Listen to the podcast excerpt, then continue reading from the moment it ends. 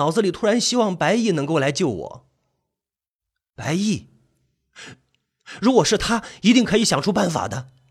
想到这里，突然打断自己的想法，我又敲了几下脑袋，嘴里自言自语的骂着：“靠啊，拔刀拔刀啊，拔刀！你怎么就那么窝囊啊？这个时候只想着别人来救你。就算是白毅发现我失踪了，他怎么找来啊？他怎么知道我被困在这个不见天日的地下呀？太没出息了！这个时候我真的觉得自己太没出息了，孬的不成样子了。得自己想办法。对，我就慢慢的开始冷静下来。渐渐的，我贴着墙壁的耳朵好像听到外面的一些动静。我听见有托运货物的声音。而且隐约之间能够闻到一股菜市场的腐臭的味道。我感觉到这里很可能靠近那个菜市场，而且直觉告诉我，我很可能就是在菜市场的某个地下室里。毕竟我一个大活人，应该也没有晕太久，条件不允许他们短时间内把我运到很远的地方。我稳着心思向四处查看。不放过任何一个角落，突然发现，在一堆布头的后面，好像隐约的透着光亮。我一点点的挪动着自己的身体，像蛇一样的移动到那个角落里。就单单这点距离，就已经累得我直喘粗气了。我费力的抬起手，移开布头，发现这里是一个地下室的暗窗，透过玻璃可以少许的看到外面的地面。地上还有几张菜皮子，我知道我的推测应该没有错误，马上兴奋地用力去推，但是窗户完全被封死了，而且太小了，我根本钻不出去。我绝望地用脚蹬着窗户，玻璃虽然被蹬碎了，但是它外面还有铁栏杆封着，要靠它逃走根本不可能。最后我蹬得没有力气了，虚脱地趴在地上喘着粗气。此时由心底升起了一种等死的、等死的。恐慌的感觉，我傻傻的盯着那个水缸，不知道最后那个变态说的仪式到底是怎么回事。反正肯定是不会让我活着出去。而且他们杀了好几个人，为什么只有脑袋留着，尸体呢？而且为什么他们单单要留下那些被害者的脑袋呢？说到头颅。我转头看着那些逐渐腐烂的人头，他们被胡乱的丢在角落里，只有一个头颅做了一些防腐措施，其他的都严重的腐烂了。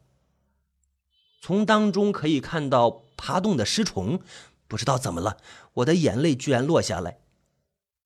我抽了一下鼻子，用胳膊擦掉眼泪，我心里做了最坏的打算：如果真的要死，如果真的要死。我也不能让这群王八蛋再害人，一定要想办法留些东西给外面，哪怕最后他们只发现我的脑袋，也可以为我报仇，将这两个变态绳之以法。想到这里，我想起那个暗窗，虽然无法逃走，但是我可以扔东西到外面，或许这就是一个机会。我身上能够代表我身份的，只有脖子上的挂件。这个东西是密宗的一个纯金护身符，因为很特别，所以市面上很少有。我拿它当宝贝贴身带着。洗澡的时候，白毅也看到过几次，应该认得这玩意儿。我艰难地掏出挂件，咬着牙，硬是把那根绳子给扯断。就在我想要找东西写字的时候，我感觉又有人回来了。我慌乱的把布头胡乱的塞回去，堵住窗口，然后把护身符藏在布头那里，费力的滚到另外一边。就在这个时候，那个矮胖子进来了，他朝我看了看，然后环视了周围，感觉没什么异常，就向我走过来。哦，他带了吃的，还有一些洗漱用品，居然连马桶也准备好了，还真他妈算是人道啊！胖子扔了一盒盒饭给我，意思是让我快吃。我我我也不客气，好歹保存体力，逃出去的几率才更大呀。那个矮胖子没给我筷子，而是一次性的勺子代替，我双手被绑着，很难吃饭，咬一口饭得费我九牛二虎之力，这种感觉非常不好受。我内心里悲愤之极，恨不得冲过去咬死那个死胖子。他看着我吃的差不多，又给了我一瓶矿泉水。我狠狠的接过矿泉水，死胖子态度非常的歉疚。他叹着气，开口了：“你也别怪我们，呃，要怪就怪自己运气不好。谁让你买肉的时候被我儿子看见呢？否则我也不想害你。”我。我一口水给喷了出来，我不可思议的看着这个其貌不扬的胖子。虽然说那个变态的确是阴险，但是长得还算是人模狗样。没想到居然有这样的老爹。他也不介意我错愕的眼神，他像是赎罪一样的跟我说着：“我儿子他是研究生，是我的骄傲。自从我老婆走了之后，他就是我唯一的希望了。”为了他，就算是让我杀人，我也得干啊！谁让他是我儿子呢？说完，他抹了一把脸，吸着鼻子给我收拾起吃下来的饭盒。我冷冷的看着他：“你儿子这样做，最后的结果只有万劫不复。你如果真的为他好，就该劝他悬崖勒马。你还真相信靠这种变态的方法可以成仙啊？”呃，他先是一怔。仿佛这个问题他也不能回答，最后他绝望的傻笑着。杀一个人也是死，杀一群人也是死。如果真的像我儿子所说的，那、那、那缸里的东西能够成仙，那也是一个机会。我们两个要是被抓住，一定是死刑。说完，他也不想跟我多说，就留了两瓶矿泉水和一些洗漱用品就走了。走的时候，他刻意的绕开那个水缸。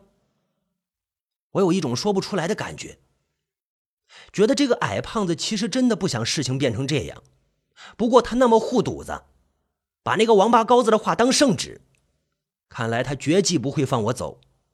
前几个倒霉鬼肯定也有求过他，不也还是都挂了吗？不行，不能指望他。等他一走远，我马上爬回那扇窗户旁边。那矮胖子居然还给我留下了一包纸巾给我擦嘴。我抽出纸巾想用它当纸，但是没有笔呀，没笔呀！难道要我学古代人写血书啊？我看了看自己的手指头，我一狠心，张口就咬下去。啊！疼得我眼泪都掉下来。也没见滴出多少血，哦，吹了吹肿起来的手指，放弃了这种不合实际的方法。那古代人指不定得咬掉自己多少根手指，才能洋洋洒洒写那么大一篇血书啊！这个我还真是下不了口，真那么疼。而且如果伤口太明显，那两个人一定会起疑心。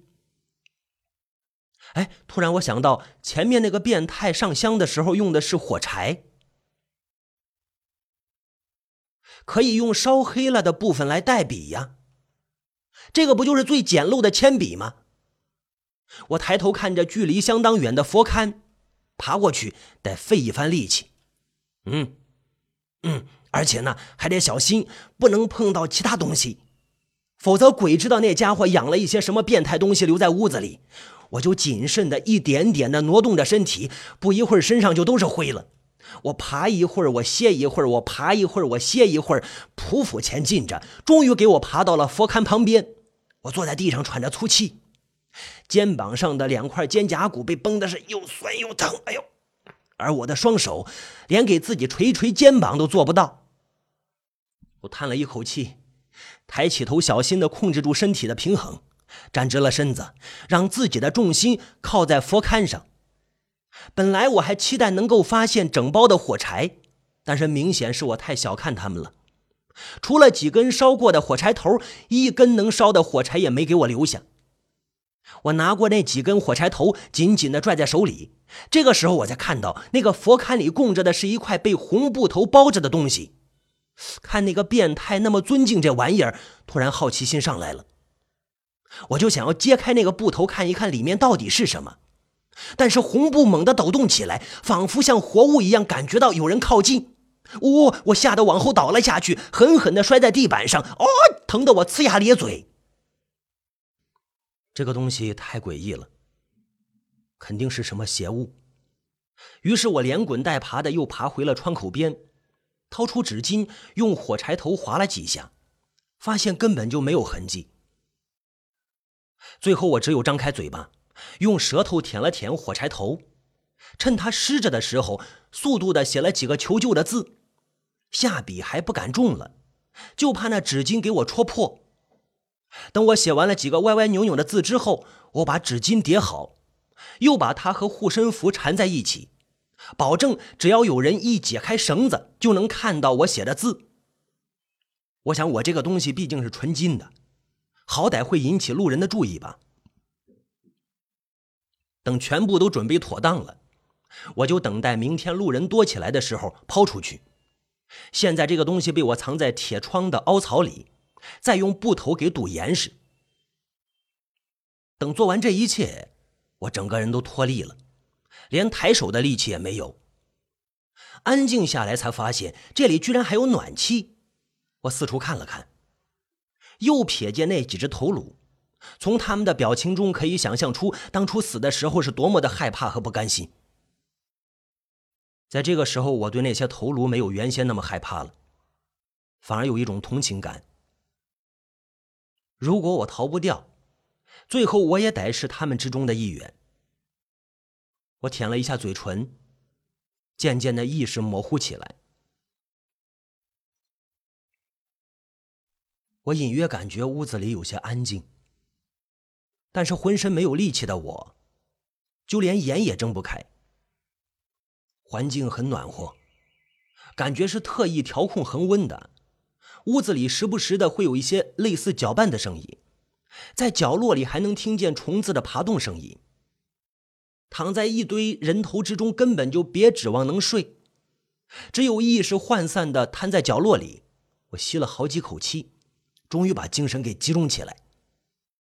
这个时候，我隐约的感觉屋子里似乎还有什么东西在。蜡烛有些已经烧到头了，屋子里显得更加的暗。有些地方我看过去就是一片漆黑。就在我紧张的看着四周，突然发现东南角有两只眼睛死死的盯着我。我肩膀一缩，本能的想要逃，但是被绑得死死的，就连移动也很困难。我看不清它是什么东西，但是那种发着绿光的眼睛，怎么都不像是活人。我手上连一个自卫的武器也没有，只有轻声的问道：“你是什么东西啊？是人是鬼啊？”问出口，我才意识到自己说的不够客气了。万一真的是什么鬼怪，我用“东西”这样的称呼来叫他，不是在间接骂他不是东西吗？那双眼睛依然死死的盯着我，丝毫没有动。一刹那。我有一种那是两个灯泡的感觉。就在我盯着那个东西的时候，在我的身边响起了一些动静。我低头一看，连忙退后。我哆嗦的看着一只苍白的手，居然在地上划着血字。我心里纳闷这里哪来这么多血给他写字呀？要知道啊，再细看就觉得那些血仿佛是从那手里慢慢流出来的一样。我警觉的看着字。时不时的抬头看着那双眼睛，那只手只有手掌，或者说，我只能看见手掌。他写道：“我是连永浩的同学，也是第一个被杀害的人。我和你一样，也是被抓进来的。但是唯一的区别就是我已经死了，而你即将会死。我。”我咽着口水，我心想：那个叫连永浩的果然是变态，丧心病狂的，连自己同学也不放过呀！果然，这个世界上人心最难测。那写字在黑暗中闪着诡异的光亮，特别的刺眼。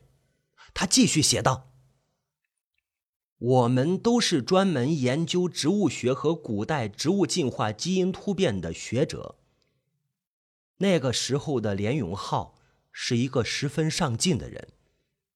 研究所里的领导对他青睐有加，但是他在内心中却十分自卑自己的出身。他的父亲过去在农村养猪，后来为了连永浩才到城里来，所以他一直感觉城里人看不起他这个农村来的知识分子。不过他特别的孝顺自己的母亲。可是后来他们家发生了一些事，我只知道他的母亲因为尿毒症去世了，从此他就变得更加的寡言孤僻，言论开始十分偏激。我一直认为。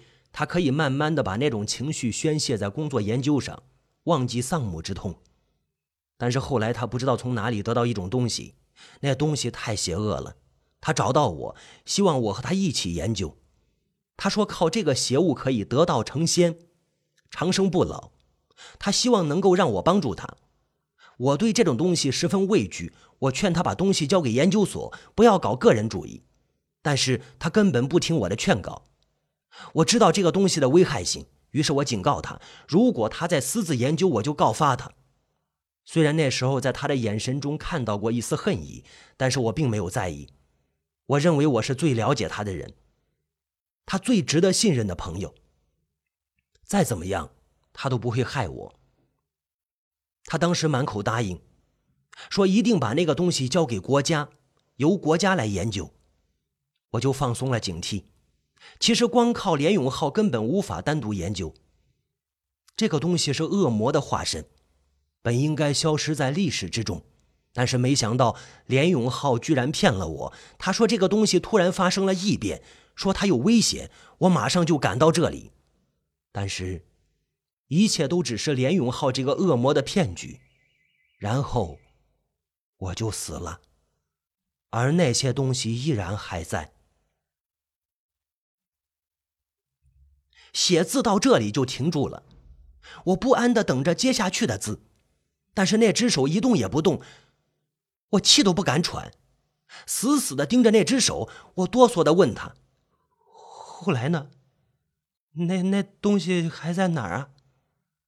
突然之间，水缸剧烈的震动，仿佛有什么东西要撞开压在上面的石头。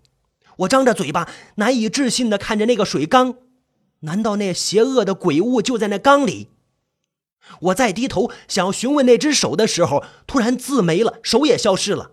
我惶恐地看着那个水缸上的石头一点点地被顶开，但是我又跑不了。我的心跳到嗓子眼儿，连喊救命的力气都没了，只有鼻子呼着粗气。嗯嗯嗯嗯。这个时候，从水缸里仿佛延伸出很多的黑色雾气，只听见雾气里面传出来很多人的哭喊声，声声凄厉，仿佛这个水缸是通向地狱的通道，恶鬼们都要从这个水缸里爬上来。我怕的呀，我害怕的动都不敢动。我寻求着有什么东西可以救我，眼看着那些黑色的雾气就要靠近我，那声声的哀嚎仿佛就在我耳边嘶吼一般。我无力的挥动着双手，但是手碰到黑雾，突然发生变化，我的手变成了骷髅爪子。我再看看我自己，发现我下半身都变成了血淋淋的白骨。我狂吼着：“啊妈呀妈呀！”发现我自己已经喊不出声音了，我的上半身也已经化成了白骨。突然一声夜猫叫。哦！我整个人几乎跳起来，马上伸出手，发现自己的手还还是好好的。我连忙摸我自己的脸，感觉自己一脸的汗，但是没少一块肉。地上也没有血渍，也没有黑雾。我这才意识到，哦，我自己做了一个噩梦。擦着额头上的冷汗，其实我浑身都被汗给淋湿了，喉咙喉咙干得仿佛打了好几个结，呼吸都十分困难。本能的缩着身体，仿佛害怕着房间里任何一个角落，任何一个我看不见的地方。这个时候，只有几支蜡烛还点着，忽明忽暗的。屋子外面估计是有野猫在逮老鼠，一阵嘈杂的叫声。倒是这样的声音呢，让我安心了不少。我打开矿泉水，闷头灌了好几口，呛得我眼泪都出来了。很快，野猫的叫声也没有了，一切又回到最初的安静。只有虫子爬的声音和那只缸里的搅拌声。我看着那个黑黝黝的大缸，就像是看一个恶鬼的骨灰坛子一样。好在那块石头依然稳稳地压在上面，没有丝毫的移动。刚才那个梦，那个梦太真实了，逼真的把我吓得魂不附体，我都快尿了。我都，如果再多下几次，我估计我的寿命很快就到头了。反正是不敢再睡着了，不敢再睡着了。我干脆把脑子都用在考虑那个梦的含义和明天怎么逃脱上面，不睡了。因为手脚被长时间的捆绑，我的手是冰冷的。即便是有暖气，但是因为血液不流通，双手已经苍白的犹如死尸的爪子一样。这种像被牲口一样绑着的滋味实在是不好受。我靠在墙上，想到梦里面那个冤魂所说的那个呃那个什么东西，显然这玩意儿现在就在那个坛子里。问题是，我又不可能去开，那不等于是自杀吗？啊！